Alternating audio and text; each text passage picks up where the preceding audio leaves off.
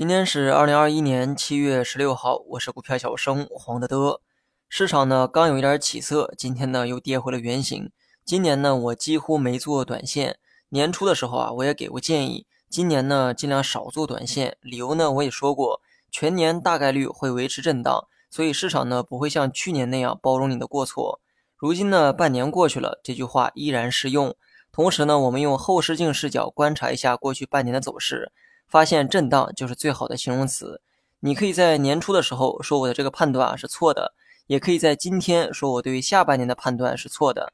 但如今站在时间轴的中间，上半年我的判断显然是对的。那么前几天呢，公布了上半年的这个经济数据，GDP 呢同比增长百分之十二点七，但对于全年的预期啊，大概是在百分之九左右。这意味着上半年已经拉高了平均值，经济复苏呢在上半年啊更加强劲。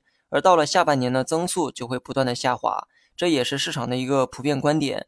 假设全年 GDP 增速是百分之九，那么配合着上半年的这个数据啊，简单计算一下，下半年的增速啊就会降到百分之五点三。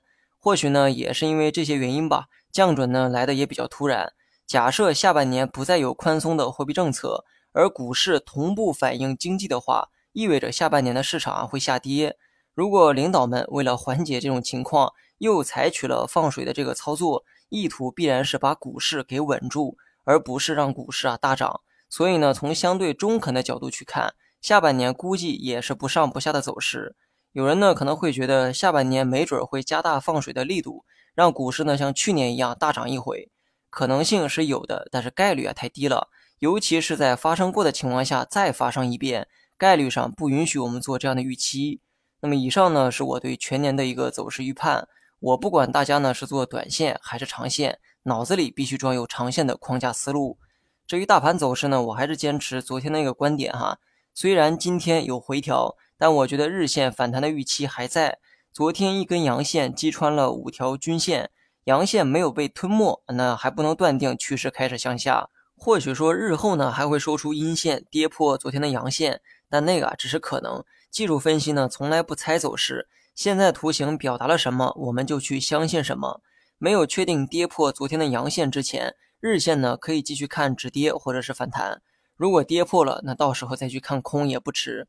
很多人觉得这可能是在浪费时间哈，但讽刺的是，散户有的是时间可以来浪费，但却都急于求成。散户最浪费不起的是金钱，但他们却毫无节制的在买卖。如果把这些反过来去实施。对每一次买卖的决策慎重一点对时间的容忍啊宽泛一些或许就是你进步的开始。好了以上是全部内容下期同一时间不见不散。